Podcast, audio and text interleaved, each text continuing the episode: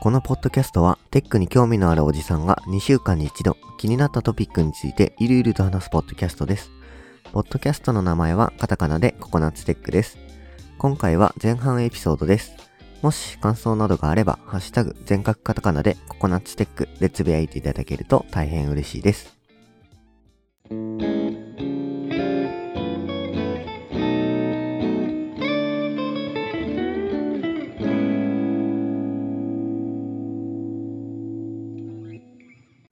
はい。じゃあ、えー、ココナッツテック、シャープ56、57の収録を始めていきたいと思います。よろしくお願いします。お願いします。はーい。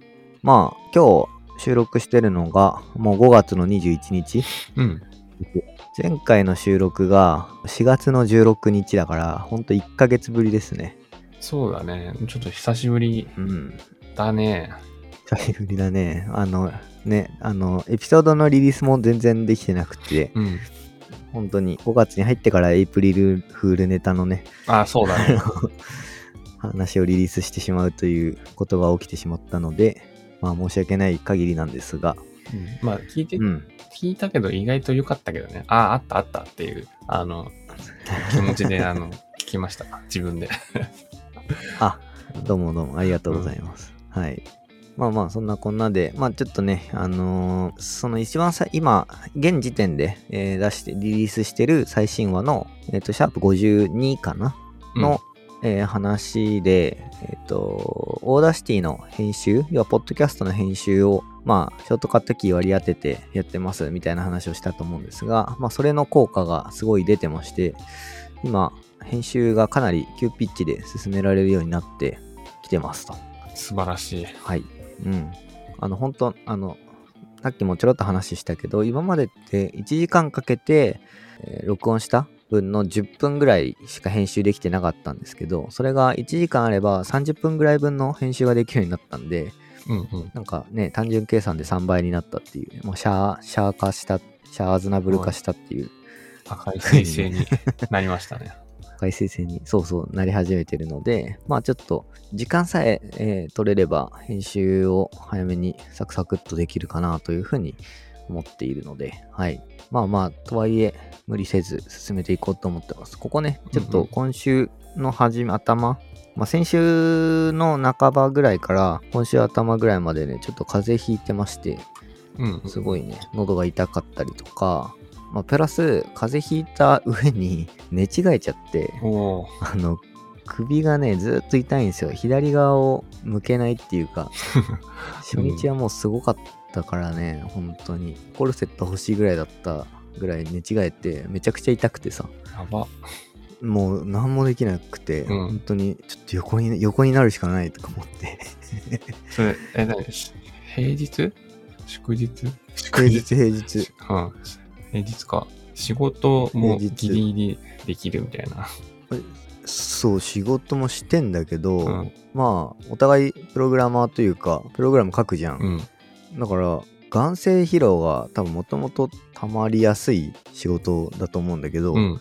だからあの俺癖であの肩をさこうんう。すくめるっていうかグッてやってちょっと肩こりこう、はいはいなんだろう。肩回してさ、うん肩こり予防みたいなのそういうのが癖になってて、うんなんかちょっとこうプログラム書いて途中でふーって首をさ こうグッて動かした瞬間に、うんあーっつって 悲鳴が上がるみたいな怖っ。そんな日でしたよ。本当に。でもう大変でした。あの首がうん。寝違えたから、要は筋がすごい張ってて、うん。なんかもうすっごいガッチガチの肩こりみたいな状態になってたのよ。うん左側の肩の筋が。うん。そうするとね、血流が悪いのかな？なんか脳に血が全然いってなかったっぽくって、うん。なんかね、ちょっとぼーっとしてたのよ。仕事中とかも。ああ、あるある。すごいわかるよ。そうそう。それで、まあなんかね、で、いつもだったら肩をこう回したりさ、自分で肩問題できたんだけど、うん寝違えちゃうともうそういうこともできないから、うーって言いながら寝てて、夜、あのー嫁さんにうん。肩揉んでもらったら、頭がスーってこう、なんか あ、めっちゃ血流れてるみたいなのがあって、あ、なんか、え？視界がクリアになったみたいな感じの体験をしたから、めちゃめちゃ支障があったんだ。本当は。めちゃくちゃ支障出てたわと思って、いや、ほんと大変な、あの一日だったね、その日は。いやー、なんだか、すごい、あの、自分も身に覚えがあるなって思って聞いちゃったよ。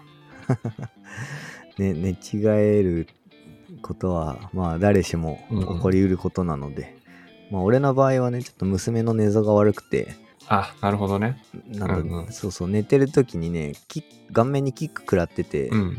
そのキックを避けるためにとんでもない格好で出てて、うん。まあ、それで首をやってしまったっていう感じなので、まあ、そうそう起こりえないとは思うんだけど、まあ、うん、あの、皆さんも、寝違いにはお気をつけください。うん。なんか、効果的なマッサージとかあったら、教えてほしいぐらい。ね。なんかね、湿布とかもちょっと常備してなくて、うん、なんかね、あ、でも、あのね、湿布、最近、えっとね、手首をやっちゃったんだけど、あの、Mac でさ、あ普段仕事 Windows で、うん、で、よし、ちょっと、なんかコード書こうかなと思って、Mac で、あの、コマンド親指で押してたんだけど、コマンドキーをね。うん、そしたらなんか、うん その動作をするとすっごい痛くなっちゃって、手首が。っていう時に、湿布、サロンパス買ってきたらめちゃめちゃ効いて、びっくりしたんだよね。なんかね、サロンパス、サロンパス買っときゃよかったな。意外と湿うん、布効果あるんだなって、その時初めて感じたよ。だからまあ、一個あると2、3年多分消費されないから。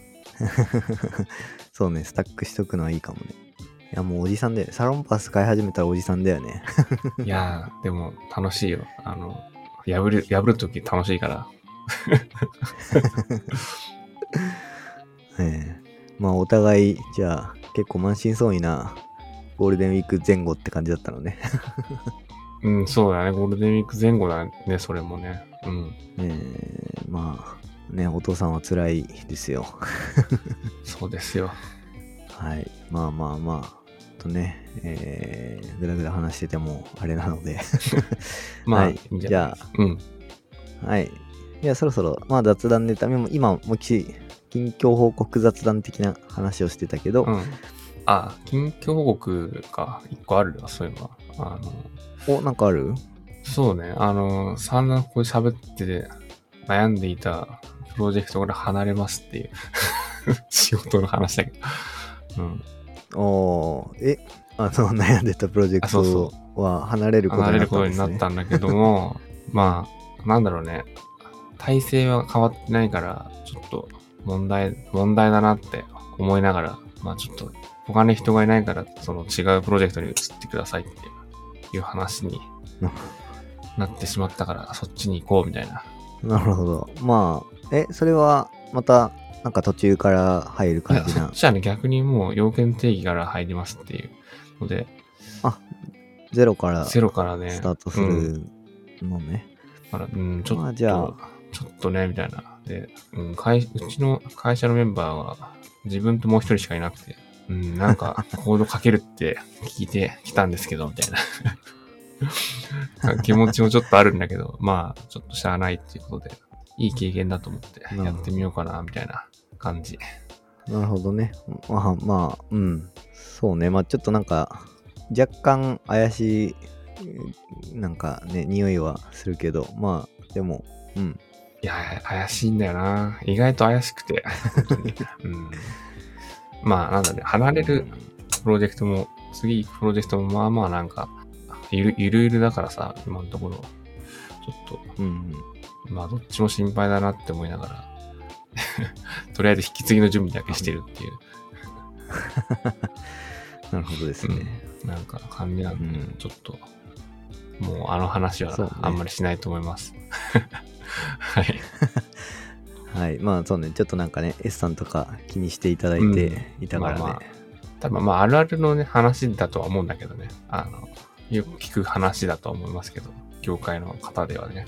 そうね。まあ、よく聞く話が、実際にまとまって経験されていたとあ、いうことそうそうそうなのでね。。想像しうる、なんか、ああれれっていうネガティブな方向のプロジェクトだった。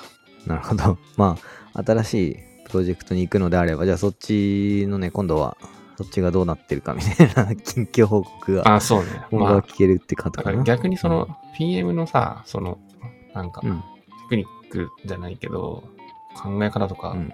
をちょっと勉強しないとなって思いながら、なんか過ごしてるんだ、最近。そうね、それは確かに、俺は逆にあまり、一時期ね、ちょっと勉強しようみたいな機運が高まってたけど、今ちょっとそんな高くない状態だから、ピンボックとか改定されたあそうだね。そうだねからね。うん。うん。読んでみようかな。ね、俺も勉強しないとなと思いつつ、まあ、今、まあ、そういった意味で、じゃあその流れで俺の近況も報告しておくと、うん。会社で、まあ、今、開発チームが、うん。一応、主主力というか、まあ、えっと、社員が 4, 4人かな？うん。なんですが、まあ、その、その4人で、今までバラバラにいろんな機能を作ったりしてたんだけど、うんちょっとね、まあ、本腰入れて、1個の機能をみんなで作ろうぜっつって、4人で、おわーっと1つの機能を、うん。もうガーッと作ってるんですよ。うん。すごい、ちょっと楽しい感じ。モブじゃないんだけど、モブに近いよ。全員が同じうん。機能を作ってて、で、同じブランチ上にもう、あの、プレディクトが出さずにガンガン一つの。ブランチにコミットして作っていくみたいな感じで、もうなんか、数時間単位でどんどんどんどんなんか出来上がっていくのよね。すごいね。なんか気持ちいいね。Vue3 でピニアっていうのを使ってタイプスクリプトでいろいろゴリゴリ作ってる感じ。ああ、じゃあ、すごい。なんか良さ、今風で、なんか、割と納得感のあるアーキテクチャできっと組んでるんだろうね。そうだね。まあみんなで話し合って、うんこういうアーキテクチャっていうか、こういうフレームワーク作ろうねみたいなうん。話をしてて、で、一応デイリーで、ちょっとこういうストアの考え方こういう風にうん、うん。したいと思いますとか、まあちょっとここの、なんだろう、コンポーネントは分けようと思いますとか、うんまあそういった形の話を、まあしたりとかしてて、まあガリガリ、ガンガン本当に開発してってるので、すごい楽しいは楽しいですね。楽しい時間だね。その仕事において。かなり楽しい時期というか。そうね。かなり楽しい。で、本当にみるみる出来上がっていくから、うん。しかも別に新人に教えるとかじゃなくて、みんなそれぞれちゃんと自立して動けて、ガンガンやっていこうっていう感じなんでしょそうそうそうめちゃ。例えば、まあ俺はう。うん。検索する、なんだ、フロント側のうん。機能の実装をしていて、で、まあ API 系を担当してる人とかといって、まあ連携取りながら、うんなんかこういう検索したらちょっとエラー出ますみたいな。うんじ。ゃあ、そしたらね、2、2 3分後に、あ、バグでした、直しました、コミットしました、みたいな感じで、ほいほい。そんぐらいのスピードで直ってったり、作ってったりするから、すごい楽しいですよ。いや、いいな。素晴らしい環境だ。まあね、全員、しかも Vue3 を初めて触るから、ああ、なおさこれはいらいね、なんかね。そうそう。これはこれで合ってるのかとか言いながらうんみんなで作っていく感じ。いいっすうね。ん、だから、その、うん、ビューのドキュメント見ながら、うん禅とかキータの記事をめっちゃ見ながらうんうん。作っていってますね。いいっすね。うんまあ一応来週からコードみんなで、あのー好き勝手に作ってったから、うんなんか、ここは統一していこうねとか、この作りだとあれじゃないみたいな話が多分来週はしていく感じになっていくかなってとこですね。うんうんうん。いや、大事だからね。本当に。そうだね。だから1ヶ月、まあだから作ってる期間は1週間、2週間ぐらいかな。で、あのーまあうちのね、新しいキャリオットの機能がうん、うん。リリースされるので、それはマジですげえなって思うわ。早いね。なんか。うん。本当に早いと思う。一いやー人だったら多分ね、1か3 2、3ヶ月ぐらいかかるぐらいにうん。ボリュームだと思うな。いやー、羨ましい限り。いやー、自分のね、無力さも痛感するよ。ああ、それはね、まあでも、いい、いい環、いい環境にいると思えばいいんじゃないか。そうね。うん。はい。まあそんな感じで、今はすごい楽しいけど、まあね、この後、うん、ステップ2として、どんどんバージョンアップしていく流れがあるから、まあそこでどうなるかってとこだな。うん。そうだねまあまあ、しばらくは楽しいんじゃないかなとは思ってはいる。いや、いいね。いいね。うん。まあ、だからビューについてめちゃめちゃ詳しくなったよ。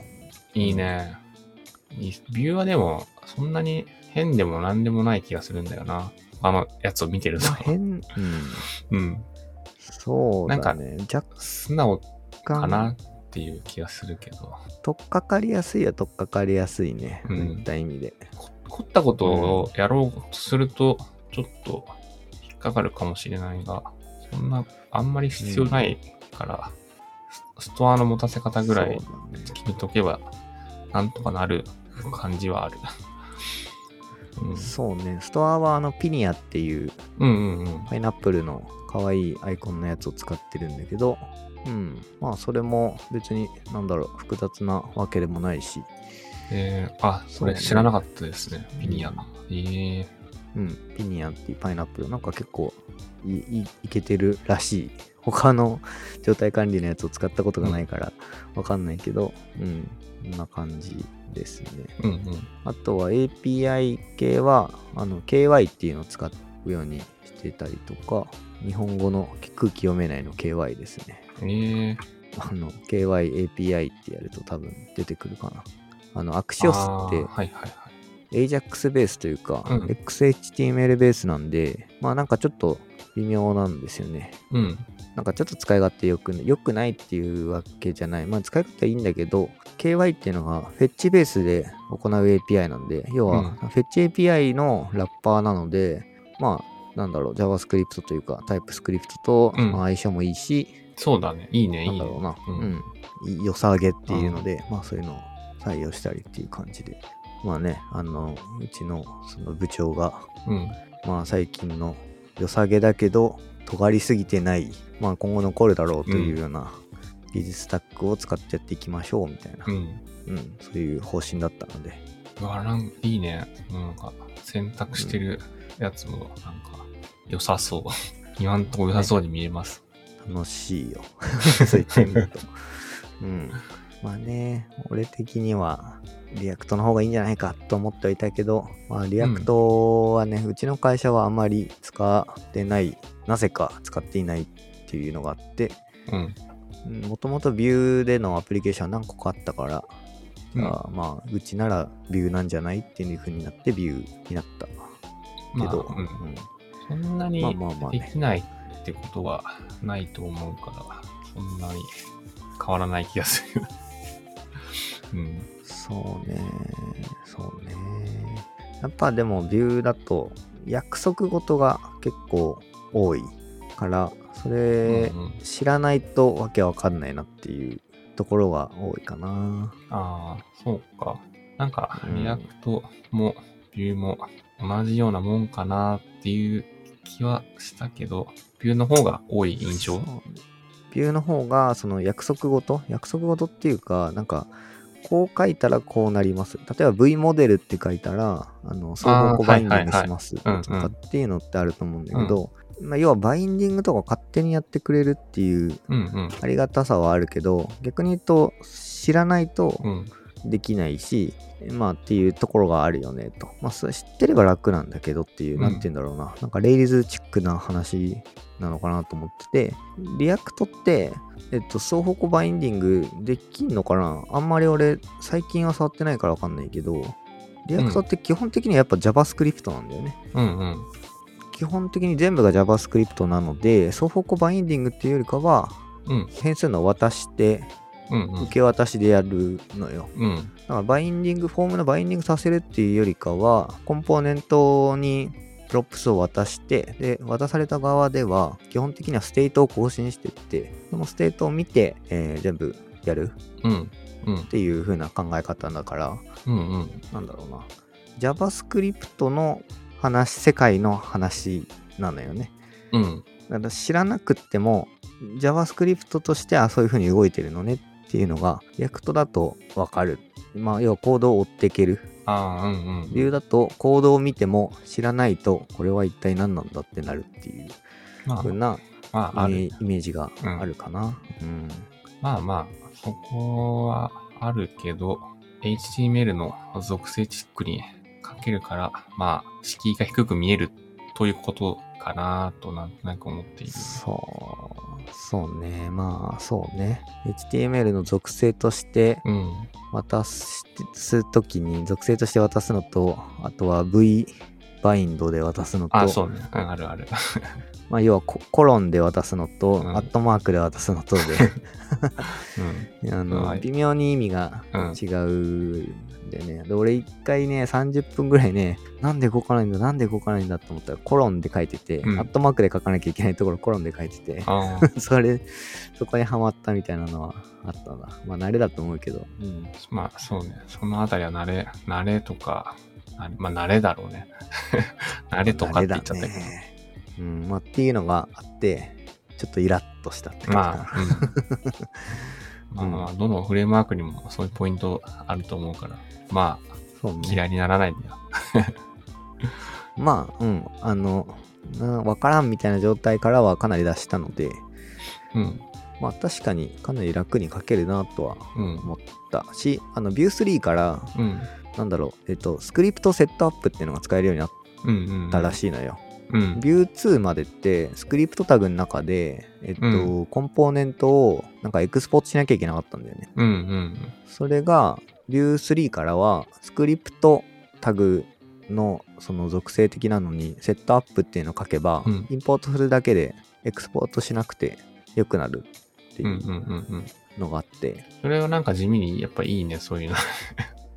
う。うんん、地味にいいというか、あのまあ、キータの記事とか禅の記事とか見ると、うんその Vue2 までのエクスポートする方法だったりとかっていうのが書かれてんだけど、うん俺からするとさなんなんでインポートして エクスポートしなきゃいけないんでめんどくせえなみたいな、かなうんだってインポートしたらエクスポート必ずするっしょみたいな 感じだったから、まあ、セ script setup があるとかなりうん。うん。あのコード量ががっつり減るから半分ぐらいなんじゃないかな、うん、いいなすごいね、便利になって、すごいね。そこは、それがあるからすごい良かったかな。なんか、Vue 2からもし入ってたら、うん。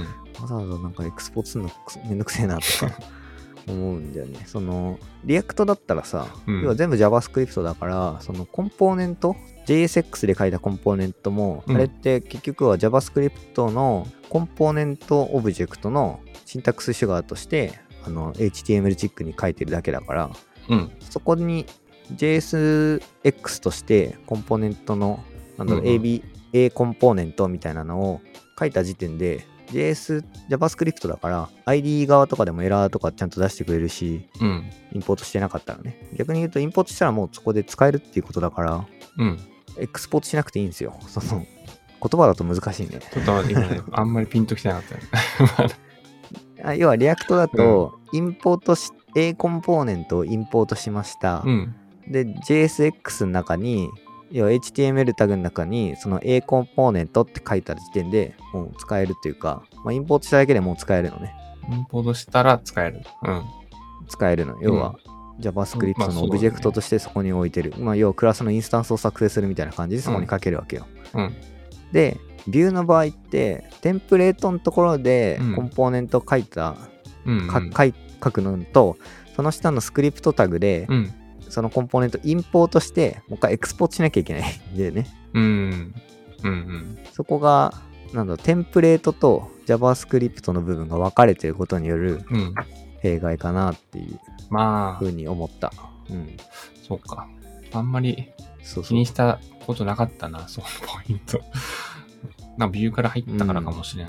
こういうもんか、みたいな。そうね。俺はまあ、 React から入ってるから、うん。そうね。そこが、テンプレートとかっていうのを考えなくていい。要はテンプレート構文とかを考えなくていいから、うん。HTML の、HTML のことをほとんど考えなくていいっちゃいいのが、まあ、 React の好きなとこかな。まあ、うんううんん。っていうのを強く思ったところですね。いや、いいな。なんか、そういうのを感じながら、なるほど、みたいなコードを書いていく環境、素晴らしいと思います。はい。うんありがとうございます。いいな。うん。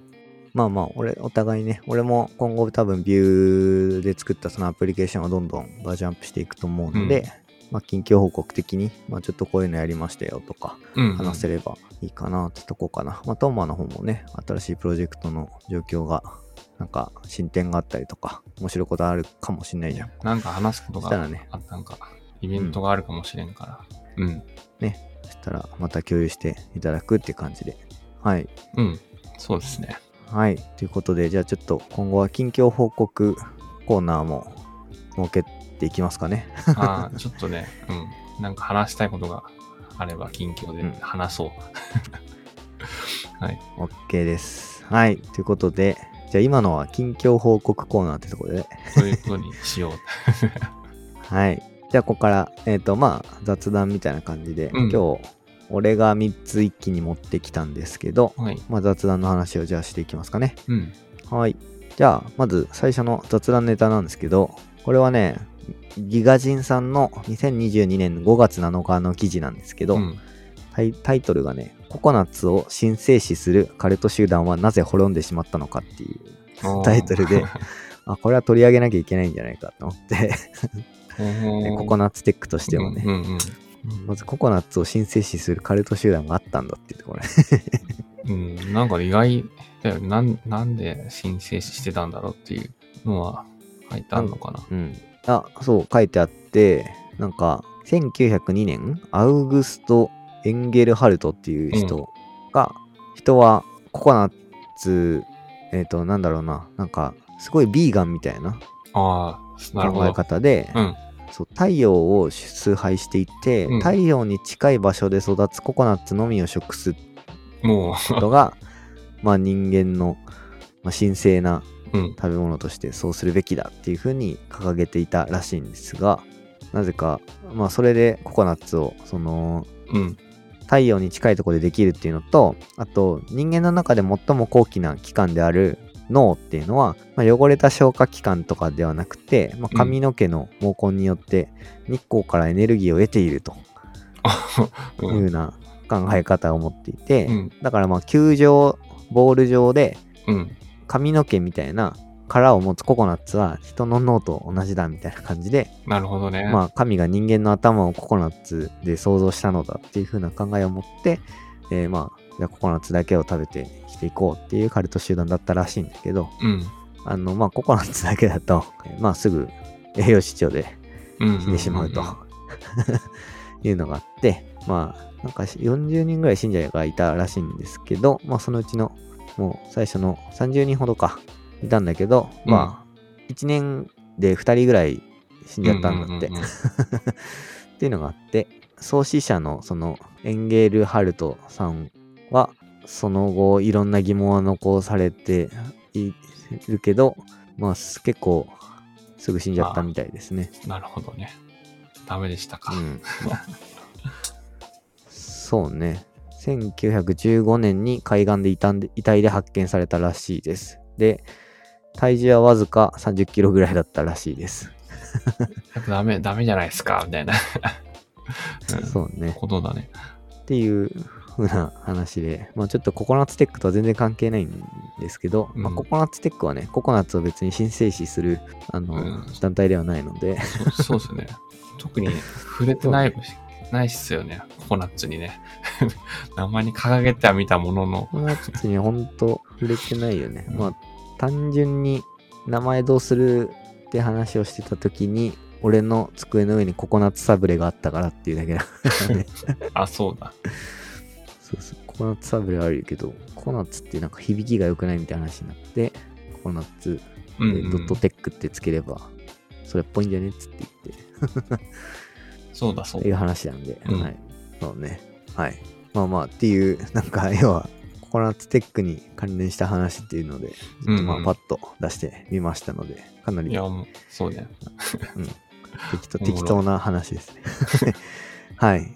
まあサクサク、じゃあ次の、あの、次持ってきたネタも結構共感する人が多いんじゃないかなと思うネタで、うんまあ、これは、あれですね、えー IT メディアの、IT メディアニュースのサイトの記事で、えー2022年5月10日の記事ですね。一応タイトルが、AWS 公式サイト風にカップ麺を紹介する画像が話題。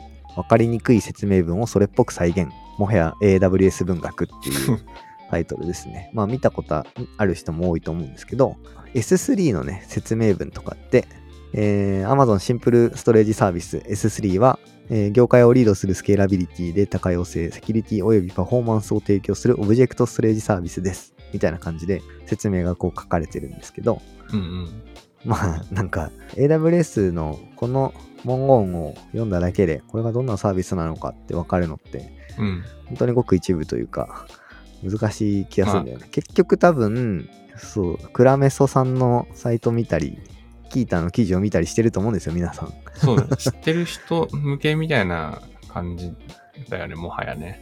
なんか。そうそうそうそう。うん。まあっていう話があって、まあみんな多分感じていたと思うんだけど、まあ、それについてめちゃくちゃ着眼、着目した人がいて、うんうん、まあ、この AWS 風の、あのー、説明文を、まあ、カップラーメンで作ってみましたっていうのがあって、うん、まあ Amazon カップヌードル Amazon CR みたいな感じで 作ってて、一応説明文としては Amazon CR はわずかなアクションで素早く安全に喫食可能なフルマネージド統合サービスです。CR を使用すれば、ホットスタンバイ状態の H2O あるいはローとしての麺、醤油または味噌、またはネギ、肉などを単一のフローとして提供できます。CR はホットウォーターインジェクションの開始後に 専用のフルマネージドされたタイマーあるいは缶によって取り出されるイベントによって関谷に喫食開始のタイミングを知ることができます。これすごいよね。うん。それっぽいよね。よねマジで。すごい。すげえと思って。めちゃめちゃぽいよ、これ。うん。結局何なのみたいな 感じの、ね、ところがまた面白いよね。いや、これね、ホットウォーターインジェクションとかね、うん、なんかちょっと知らない単語を作って出してくるところとかがまたぽいんだよね。そうね。そうね。まあ、ホットウォーターをインジェクションしてる。うん、注入してるからね。インジェクション注入だからね。ホットウォーターインジェクション。お湯を注ぐって書いてほしいよね。そうそうそうまあまあまあ、みたいな感じでね、すごい面白い文があったんで、まあ他にも多分似たようなツイートとかもあるかもしれないんですけどね、まあ、ちょっと目についたツイートで面白かったんで、共有させていただきました。これ、ジェネレーターが欲しいぐらいですね。そうね、AWS 文学ジェネレーターみたいなね。うん。うん。ああ、そしたらもう誰かが作ってる可能性あるけど、まあまあまあ、はい。皆さんもなんか考えてみたら面白いかなと思って共有しました。いいと思います。はい。はい。はい。じゃあ、えっ、ー、と、まあ、最後の雑談ネタとして持ってきてるのは、えっと、これもツイッターのツイートですね、えー、撮ってきてて、えっと、デンファミニコゲーマーさん？まあ、デンファミニコゲーマーのツイートですね、なんですけど、まあ、アンリアルエンジン5を使って、まあ、日本のとある駅を再現した 3D 映像が、まあ、実写にしか見えないっていうクオリティです。ね、うんうんうん。うん。これびっくりするよね。そう、すごくて、本当にあのー、まあ、ツイートの動画とか、まあ、YouTube にも載ってるらしいんですけど、まあ、今 YouTube に載ってるやつを見てるんですけどね、うん、まあ、富山県の、なんて読めばいいんだろうね、まあ、富山県のとある駅を再現したものらしいんですけど、うん、本当にね、実写としか見えない、思えないぐらいの出来なんですよね。めちゃくちゃリアル。うん。なんだろうね。よーく見たらもしかしたらわかるかなっていうポイントは多分あるんだけど、いや、これでも、うん、パッとこれ見せられたら本物だって思うレベルだよね。うん。そう、本当に。アンリアルエンジンの凄さを見せつけられたっていう感じですよね。うん、めちゃくちゃ綺麗な、ここまでリアルなものが作れるんだっていう、うん、その感動があったんで、これまあちょっと共有させていただいたって感じですね。アンリアルエンジンだけど、すごいな。リアルですね。うん、 Unreal Engine だよね。ねこれマジで Unreal Engine ですよね。うん。まあ、ユニティはちょこちょこ触ったことあるけど、 Unreal Engine って触ったことないんで、なんかまあ、どっかのタイミングで、時間あったらちょっと触ってみたいなと思うけどね。が高いよね。なんかね。まあそうね。うん、 Unity はなんか、ハードの組み合わせとかいう感じもするけど、はい、もうちょっと難しそうなイメージはあるね。 Unreal Engine ね。うん。そうね。まあまあ、すごいリアルなうん。ゲームが作れるみたいなんでね、まあちょっとメタバースとかそういった方面にも強いというか、まあその方面も考えると、こういう技術に触れておくのは悪いことじゃないかなと思うので、うんうん。まあ感動したっていうのもあるし、個人的に結構興味もある分野なので、まあちょっと共有してみたって感じですかね。いいっすね、いいっすね。うん。はい。まあ、こんな感じでちょっとサクサクっと、うんちょっと面白いなと思ったのと、まあ感動した ものを織り交ぜた感じの雑談ネタでしたね。はい。はい。はい。まあそんな感じで、えー、じゃあ、情報共有セクションに入っていきたいと思いますが、大丈夫ですかね？はい、いいっすよ。はい。じゃあ、えー情報共有セクションとして、えー自分は今回2つ持ってきました。はい。まず1つ目ですが、パブリックキーさんの2022年4月19日の記事ですね。まあ、スタックしてたのが1ヶ月以上前の記事ですね。はい。はい、えータイトルが、Docker 創始者が開発、ビルド、テスト、デプロイの自動化をポータブルにするツール、Dagger 登場。そのままローカルでも GitHub でもサークル CI でも実行可能にっていうタイトルの記事ですね。はい。うんうん。まあ、Docker うのん創始者の方。ちょっと読み方わかんないですけどね。かソロモン。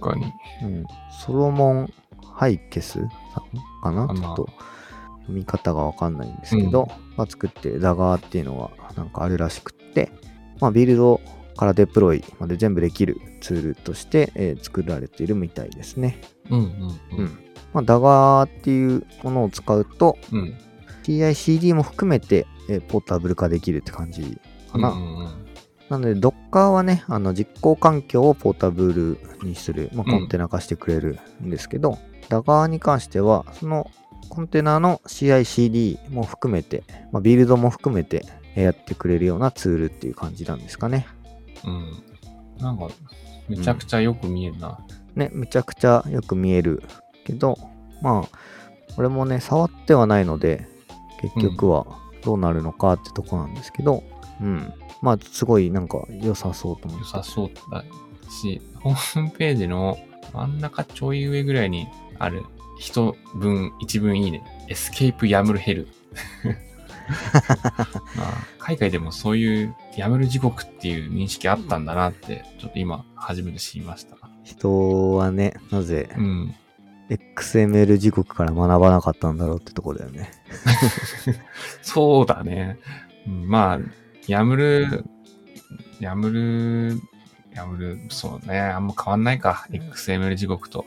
あんま変わんないよね。まあ、XML は閉じタグうん。がね、必要でどうのこうの。で、JSON とかになってくると、結局、ね、閉じタグのカッコ必要じゃねえか。やむるならいらなくて、スッキリ書けるぜいいんだけど、本質的には全部の設定をうん 書かなきゃいけないってところがやっぱめんどくさいんだよね。そうだよ。そのポイントは変わってないから、まあ、ヤムル書きやすいだろうなとは思うもののね、うん、限度あるねっていう、やっぱ、ところだったんだろうな。そうね。だから設定ファイルって、まあ、要は全部記述しておくと、要は見見れば全てが載ってるっていう良さはありつつも、うん。やっぱり書く側になると地獄というか、人間が書くものじゃないよねっていううん。話になってくると思うんだよね。まあ、そういった意味で、これは AWS のクラウドフォーメーションとか、うん。あれって基本は人間がやっぱ書くものじゃないさだろうなと思っていて、あれを生成する CDK とかはすごいいいと思うね。ああ、その素のクラウドフォーメーションのヤムルを書くとか、そういうことは、ってことね。うん。そうそう、そういうスノヤムルを書くのって、まあ、それを書いた方が早いっていう人もいるだろうけど、そういう職人技になっちゃうので、うん、そうじゃなくて、まあ、書く順番だったりとか、位置とかは、要はプログラム側でコンパイルというか、なんだろうな、生成してくれればいい、よくねっていう、うん。なんだろうな。要はプログラムを人間が書くときに、あの、昔ってさ、要はコンパイラーが、なんかローカルで実行できないような、すごいはるか昔、要は PC のスペックが全然足りなくて、コンパイラーがすごいでっかいメインフレームとかで動かすような時。で、まあ、人間が、その、なんだ、すごい一個一個チェックしてって、コンパイラーが、で、コンパイラーエラーが起きないように、頑張ってプログラム書いて、コンパイルするみたいな。うんなんか話、聞いた話だとかなり古い昔の話なんだけど、コンパイル、C 言語のコンパイルをするのに1回100万円ぐらいかかるみたいな。だから絶対にコンパイルエラーを出しちゃダメだっていう風な話があった時代があるらしいんですよね。うんなので、まあ、だからそこで Excel で1行ずつこう確認してみたいなうん。話があるのは、まあ仕方ないかなみたいな話なんですけど、まあ今の時代はね、ローカルで普通にコンパイラー動くし、IDE を使えばリアルタイムにコンパイラーが動いてエラーを検出してくれるじゃないですか。ね、まあ、あとコンパイラーの方がもう頭いいしね。そうそうそうそう。ってなってくると、YAML ファイルとかをやっぱ人間が書くのって、まあなんかミスっちゃうことの方が圧倒的に多いうん。し、それってなんか、YAML って要は記述方式だから、それって、うーん、まあなんかエクステンションとか入れれば、ある程度サジェストとか修正とかしてくれるのかもしれないけど、とはいえやっぱちょっとねっていうところがあるので、やっぱそういった意味だと CDK とか、そういう、なんだろうな、プログラム側でこううんラッピングしてくれると、書きやすいんではなかろうかと思っていて、で、このダガー、まあちょっとかなりね、今脱線したけど、戻って、うん。ダガーの話になってくると、ダガーでは、その、なんか CUE 言語として設定を記述するのかな、なんだろう、旧、旧言語 ?Q 言語っていうらしいね。まあ Q なのかな？うん読み方ちょっとわかんないけど。config unify execute で CUE か。ビルドキット。あの、Google が作った、まあ、うん設定記述向けのプログラミング言語っていうのを採用してるみたいなので、うんうん。そういった意味で、やっぱりそういう言語を使ってるっていうのは、個人的にはすごい良さそう。まあちょっと CUE 自体を学ぶ必要はあるかもしれないけど、そこを学ぶことで得られるメリットの方が圧倒的に多いと思うんだよね。うんうんうんうん。まあそうだろう。うん。すごい良さそうというか、多分これが AWS とか、まあ、GCP とかうんで標準というか、えー対応されてくると、ね、Docker とかコンテナ使っていきましょうみたいな流れっていうのは、もうだいぶ一般的になってきたけど、うん。そんな感じでもう一般的になってくるのではなかろうかと思うような技術かなと思ったので、まあ、ちょっと紹介してみたって感じですね。そうね。発表されて、うん。まあ、間もない、間もないって言ってももう1、2ヶ月ぐらい。うん。1ヶ月か。1ヶ月ぐらいだけど、試す人は多いだろうから、きっそと、また夏、夏にまた何かね、いろいろ、なんとなくの評判が見えてきそうだよね。そうね。ここら辺がどうなるかね。一応 GitHub はもう、うん GitHub のスターは 5.3K 取ってるから、あ あ、みんめちゃなくちゃ評判いいんだな。評判いいし、なんだろうな。すごい、えー活発にうん。活動してる。コントリビュートされてますね。まあ、いいね。あ、ほとんど Go で書かれてんだね。Go、当たり前というか、まあ、新しい言語でもないしね。まあ、言ってしまえば。うんまあ、Docker の創始者が作ったっていうのもあると思うね。Docker はあー Go で書かれてるから。うんうん。そうね。まあ、いけてる感じのうんビルドツール。ビルドというか、なんなんて言えばいいんだろうね。ポータブルデブキット。まあ、CICD パイプラインとかのポータビリティ化をできるみたいな感じかな。まあ、 build powerful CICD pipelines quickly, then, run, them, anywhere だね。うん。うん。素晴らしい。まあ、ちょっとね、あのー使ってみる。まあ、ハローワールドぐらいはやっとかなきゃいけないかなとは思ってはいますが、まあ、まだ触ってはないですね。そういった意味だと。うん。まあでも、個人的にすごい気になってるものの一つではあるので、ちょっと紹介してみたって感じですね。なんか、あれだね。アマン、アマングアスみたいだね。このね、ホームページの キャラがね。そうね。このダガーのホームページを見ていただくとわかるんですけど、なんか宇宙船の、うん。なんていうの？宇宙飛行士みたいなうん。ふわふわいろいろやってるんで、それが本当にアモンガスの、うん、手が生えキャラクターた、みたいな。あ、キャラみたいな。手が生えた版みたいな。アマンガースの。うん、かわいい。いいな。はいうん。な感じで、ちょっと紹介してみました。はい。以上で前半エピソードは終了です。後半もお楽しみに。